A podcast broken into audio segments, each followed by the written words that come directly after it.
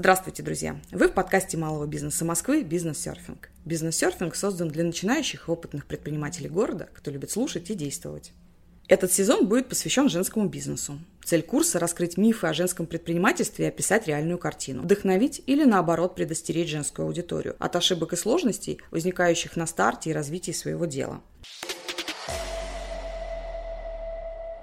Качестве интервьюера в этом сезоне с вами я, эксперт МБМ Юлия Курашек. Наш гость сегодня Ирина Берлизова, предприниматель, основатель бренда косметики Берли Beauty и юридической компании Берлизов Group. Ирина, добрый день. Рада приветствовать вас на волнах подкаста «Бизнес-серфинг». Добрый день, очень рада, что вы меня пригласили. В 2009 году вы окончили Международно-правовой факультет Всероссийской академии внешней торговли и после выпуска работали в качестве консультанта. Скажите, как вы пришли к идее открытия собственного дела и какой был ваш первый бизнес?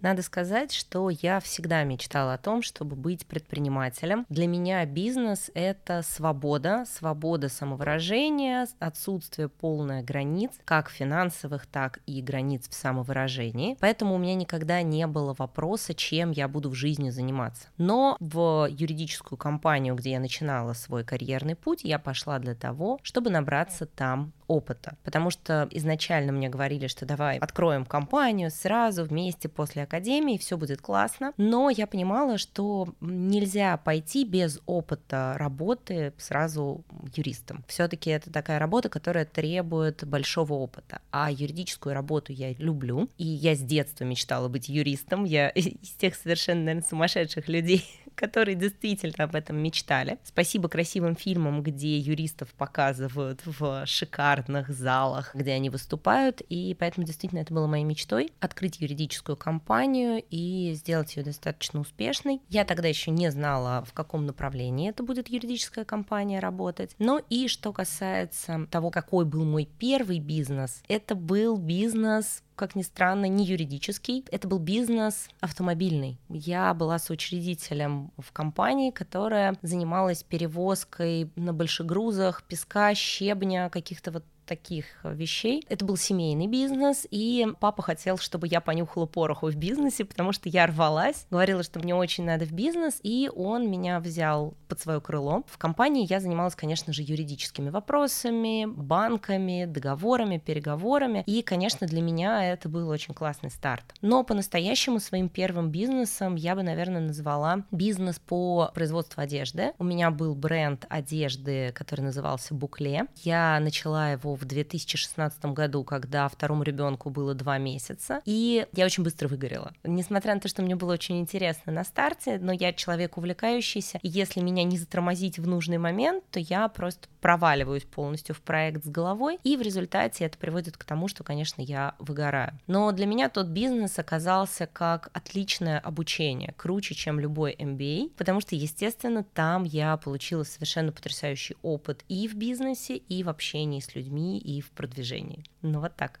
Юридическая компания Берлизов Group – это ваш общий бизнес с мужем. Почему вы решили найти партнера в юридическом деле? На самом деле мы с мужем учились вместе, и сразу после окончания академии мы поженились. Поэтому кто будет моим партнером в юридическом бизнесе, вопросов, безусловно, не было. Это было задумано с самого начала. Он отказался ради этого даже от очень перспективной работы за границей, потому что мы с ним решили, что будем все-таки открывать свою компанию. Поэтому для меня не было никогда вопроса, стоит ли открывать с кем-то, с какими-то партнерами, кого-то привлекать. Я точно знала, что этот бизнес точно будет с моим мужем. Сложно ли вести семейный бизнес? Ну, не могу сказать, что для меня сложно, равно как и для моего мужа, потому что мы в семье выстроили партнерские отношения с самого начала. У нас у каждого есть своя жизнь, свои интересы, но при этом у нас очень много общих интересов. И что касается бизнеса, я бы сказала, что это такой наш общий интерес. Мы обсуждаем вместе какие-то проекты, мы принимаем какие-то стратегии совместные как по юридическим делам, так и по ведению бизнеса в целом. Но при этом у нас очень четко оговорено, кто за какую часть работы отвечает. Моя часть работы это такой, наверное, операционный больше директор. Я занимаюсь вопросами маркетинга, стратегии продвижения, личным брендом компании. Ну, фактически я лицо компании, потому что я постоянно выступаю в СМИ на каких-то конференциях. Муж скорее такой управляющий директор. Он занимается продажами, он привлекает крупных клиентов. С этими клиентами работает, наверное, во многом как, наверное, менеджер и как юрист. То есть менеджер, который распределяет задачи между сотрудниками, и как юрист, как такое одно окно для клиентов, для того, чтобы клиенты не бегали по разным сотрудникам, а все-таки были сосредоточены на одном человеке. На каких вопросах специализируется Берлизов Group?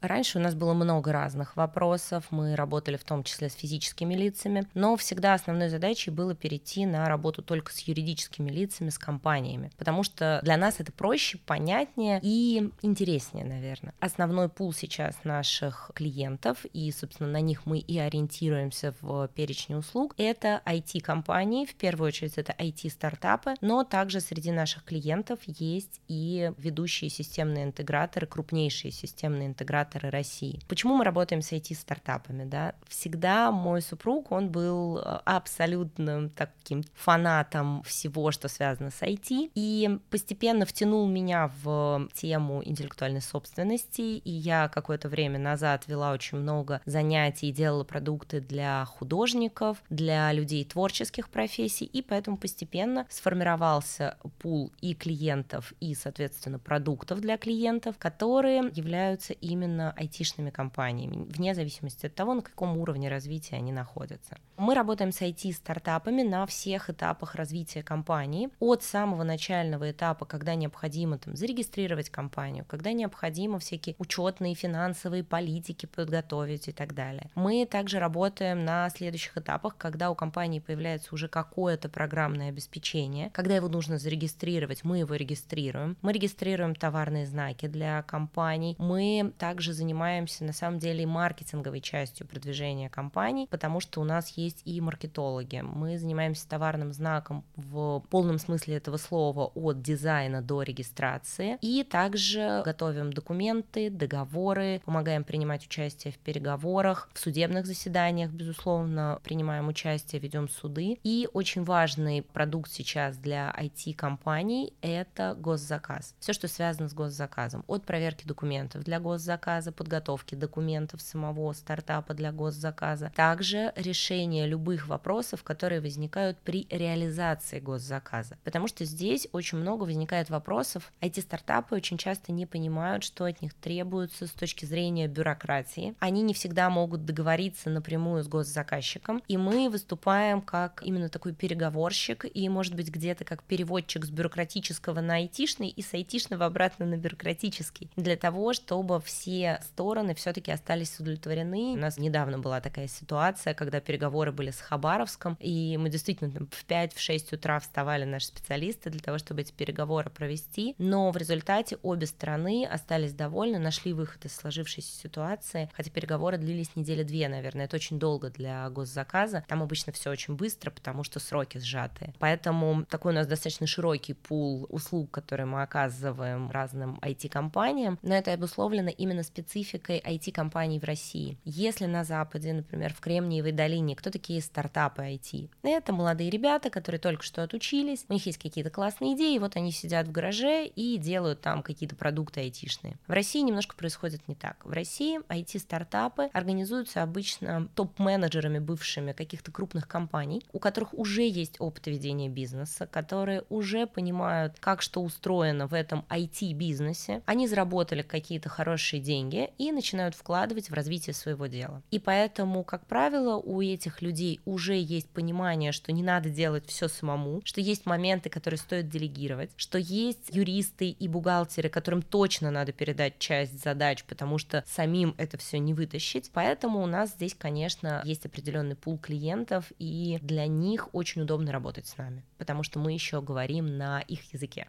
а не на юридическом, как это обычно бывает. Из кого состоит штат вашей компании? Наша компания состоит из пяти юристов, включая моего супруга. Я, как правило, юристом уже не работаю, я от этой части отошла, но если необходимо, то, конечно, я тоже подключаюсь. Также у нас есть два бухгалтера, которые специализируются на IT-вопросах. У нас есть патентный поверенный, который занимается регистрацией программного обеспечения, товарных знаков, патентов э, и так далее. Также у нас есть маркетолог и дизайнер. Дизайнер и маркетолог нам нужны, потому что мы оказываем полный пул услуг для стартапов от начала, когда они только создаются и когда они начинают продвигать свои продукты. Ну и, соответственно, дальше уже юридические какие-то моменты и бухгалтерия, потому что бухгалтерия имеет ряд особенностей для IT-компаний, особенно в последнее время, так же, как и ряд особенностей имеют все-таки трудовые взаимоотношения в IT-компаниях, поэтому здесь мы тоже помогаем нашим клиентам. У вас есть и второй бизнес – бренд косметики Берли Бьюти. Как вам удается совмещать два кардинально разных дела? На самом деле у меня не два кардинально разных дела. На самом деле, помимо юридической компании и бренда косметики, я сейчас учусь еще и на психолога и коуча. Один диплом коуча у меня уже есть, я там потихоньку начинаю практиковать. И также я еще и спикер, поэтому совмещаю я очень много разных ролей. Но что касается именно юридического бизнеса и бренда косметики, они, конечно, кардинально разные, потому что один бизнес — это услуги, второй бизнес — товарный. Но как эксперт по масштабированию бизнеса, бизнеса, могу сказать, что это не имеет значения, потому что бизнес это и есть бизнес, все равно он строится на ответственности собственника, все равно он строится на цифрах, и поэтому, по сути, не имеет значения, какой у тебя бизнес. Самое главное — наладить процесс. В юридической компании процессы налажены, хотя сейчас мы ее перестраиваем полностью для того, чтобы она работала уже более автономно, потому что до этого у нас было в основном сарафанное радио. Сейчас я хочу вывести на более системный уровень компанию и уже привлекать не только сарафанное сарафанное радио, ну и разные источники трафика, возможно, взять менеджеров по продажам и так далее. А в косметике у меня, в принципе, процессы выстроены. Косметика у меня уже год, и за это время я полностью отладила процесс. У меня нет своего производства, я заказываю на контрактном так называемом производстве. То есть мы с производством согласовываем технологии и рецептуры, и далее производство по этим рецептурам выпускает товар, клеит на него мои этикетки, и, соответственно, товар товар отправляется на маркетплейсы. Здесь тоже все отлажено. Если говорить о том, как же все совмещать, я считаю, что самое основное это планирование и систематизация. Когда ты строишь в бизнесе систему, когда вся эта система работает и каждый человек знает, что он должен делать, у каждого человека есть своя ответственность, своя зона ответственности. В этом случае он понимает, за что отвечает, и бизнес работает. Процесс идет, и собственнику остается только контролировать контролировать происходящее, следить за так называемым управленческим учетом, за ключевыми показателями. И, соответственно, с косметикой все то же самое, там все систематизировано, все налажено, и уже нет необходимости постоянно контролировать этот вопрос. И второе, но что является, наверное, даже более важным, чем систематизация, это планирование. Потому что если ты, во-первых, знаешь, к какой цели ты идешь, то у тебя есть дорога, как в песне у Цоя, тот, у кого есть хороший жизненный план, вряд ли будет думать о чем-то другом. И когда ты знаешь, к чему ты идешь, ты не будешь сворачивать со своей дороги, даже если ты куда-то поворачиваешь, ищешь какие-то альтернативные маршруты, ты все равно знаешь, к чему ты идешь. И плюс планирование в моменте, то есть планирование на день, на неделю, на месяц, для того, чтобы распределить свое время. Потому что когда у тебя очень жесткий график, ты не можешь из него выбиваться. Да, конечно, бывают, случаются какие-то эксцессы, все-таки у меня двое детей, и никуда не денешься от того, что дети, конечно, ломают график, постоянно только так. Но, тем не менее, планирование — это основа ведения бизнеса и основа совмещения нескольких ролей и нескольких бизнесов. На каком виде косметики вы специализируетесь? Это косметика для тела, это спа, релакс для тела. Вообще идея компании была в том, чтобы создавать косметику с потрясающими ароматами, которые позволят расслабиться, получить удовольствие, найти ресурс в принятии ванны, в принятии душа. Начиналось все с потрясающего аромата кокоса. В моих продуктах также добавлен шиммер для того, чтобы процесс принятия ванны был еще более прекрасным, еще более приятным, ну и для легкого блеска после.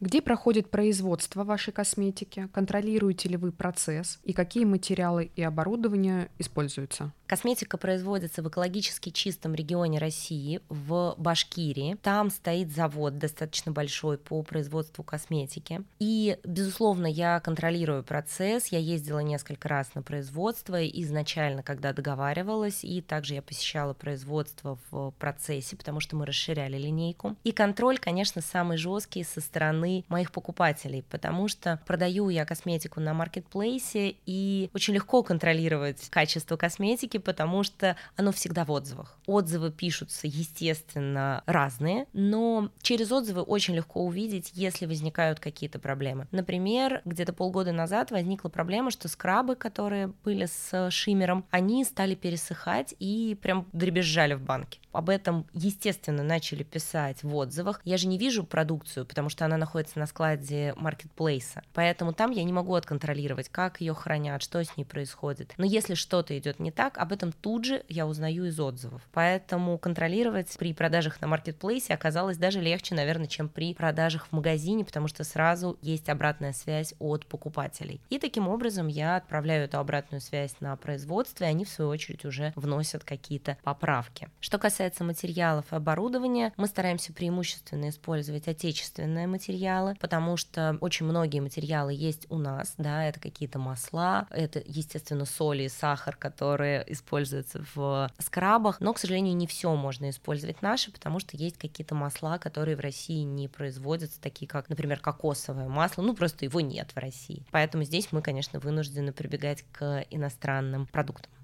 А получается, вы производите небольшие партии, правильно? То есть, если вам нужно что-то доработать, как скрабы, это же, получается, вы же вот эту большую партию ее обратно на завод отправляете? Ну, на самом деле, когда вот они были сухие, таких отзывов было не так много, и мы их просто распродали, потому что это получилось угу. под Новый год. Тогда купили просто все. Ну, и там были очень маленькие партии. А потом партии мы увеличивали. Да, да, да. Ну, потому что это требует инвестиций, поэтому, естественно, партии мы увеличивали постепенно, и уже когда было более понятно, что не так с тем продуктом, который был. А, слушайте, ну на самом деле это очень интересно. А вы приезжаете на завод, пробуете, или вам как пробники высылают? Вы такая, больше кокоса? Ну, было и так, и так. Я и приезжала на завод, мне давали попробовать то, что там уже было сделано, либо мне присылали пробники Классно. в Москву. Класс. Как вы определяете цены на свою продукцию?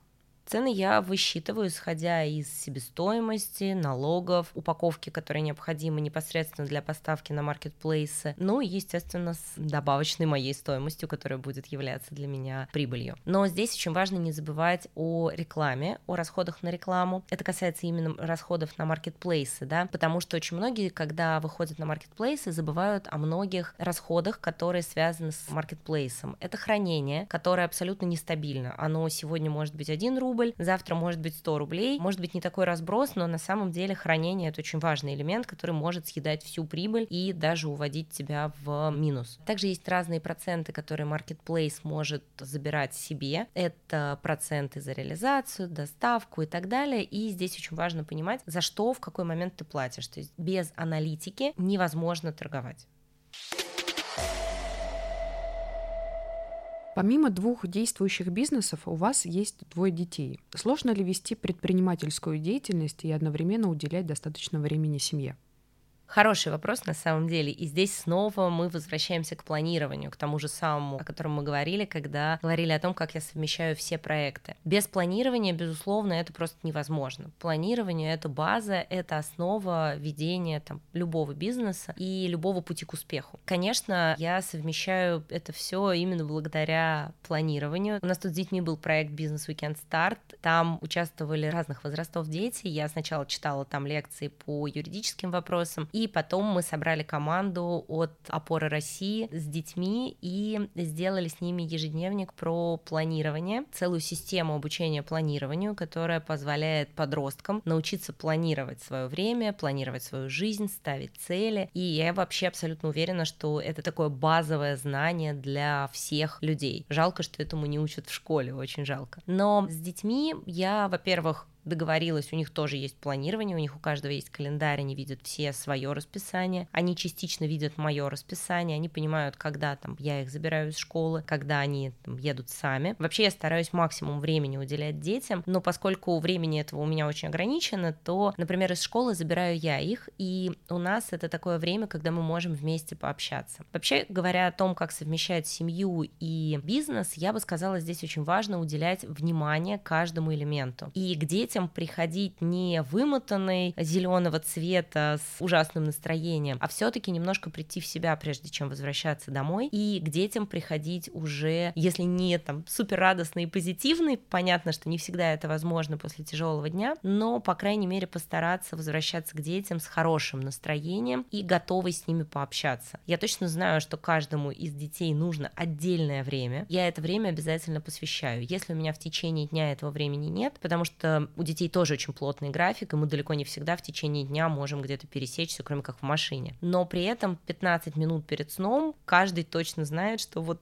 я к нему приду, кому-то почитаю сказку э, ребенку младшему 7 лет, с кем-то поговорю, обсужу компьютерные игры девчонок и кто с кем подрался в школе, старшему 12, скоро будет 13. Здесь очень важно найти время для каждого и в это время быть только с ним. Убрать телефон, убрать любые отвлекающие факторы и быть в этот момент с ребенком.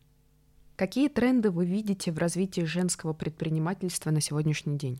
Я бы сказала, что это обучение. У нас принято считать, что мужчины, они как-то интуитивно, что ли, предприниматели. Наверное, это связано с тем, что мужчины более рисковые, больше рискуют и больше готовы рисковать. И плюс, наверное, на мужчинах лежит больше ответственность, потому что они все-таки кормильцы в семье. Женщины не готовы рисковать настолько, насколько готовы мужчины, потому что у них другая часть ответственности за семью. Они понимают, что завтра им надо чем-то кормить детей, и если там будет какой-то кредит сумасшедший, им просто будет нечем кормить ребенка, и поэтому они, конечно, не готовы к такому риску. И сейчас женщины все больше, все чаще идут обучаться предпринимательству. Очень много образовательных программ, таких как «Мама онлайн», «Мама предприниматель», «Женский бизнес», много стартап-школ, которые делает малый бизнес Москвы, и другие, даже государственные бесплатные программы, которые очень здорово помогают женщинам понять, что они хотят, как им построить этот бизнес, как выбрать нишу, нишу, с чего начать, как продолжать и как развивать. Я читаю очень много лекций в рамках таких программ и вижу, как на универсальные программы приходит очень много женщин, подавляющее большинство женщин. И женщины строят действительно такой основательный системный бизнес. Они чаще с самого начала начинают что-то делегировать, потому что на них очень много ответственности помимо бизнеса, на них очень много задач помимо бизнеса, и они просто не справляются все вытаскивать на себе. И благодаря этому начинают начинают делегировать и растут гораздо быстрее. Поэтому я уверена, что вот сейчас трендом абсолютным можно назвать именно бизнес, основанный на знаниях.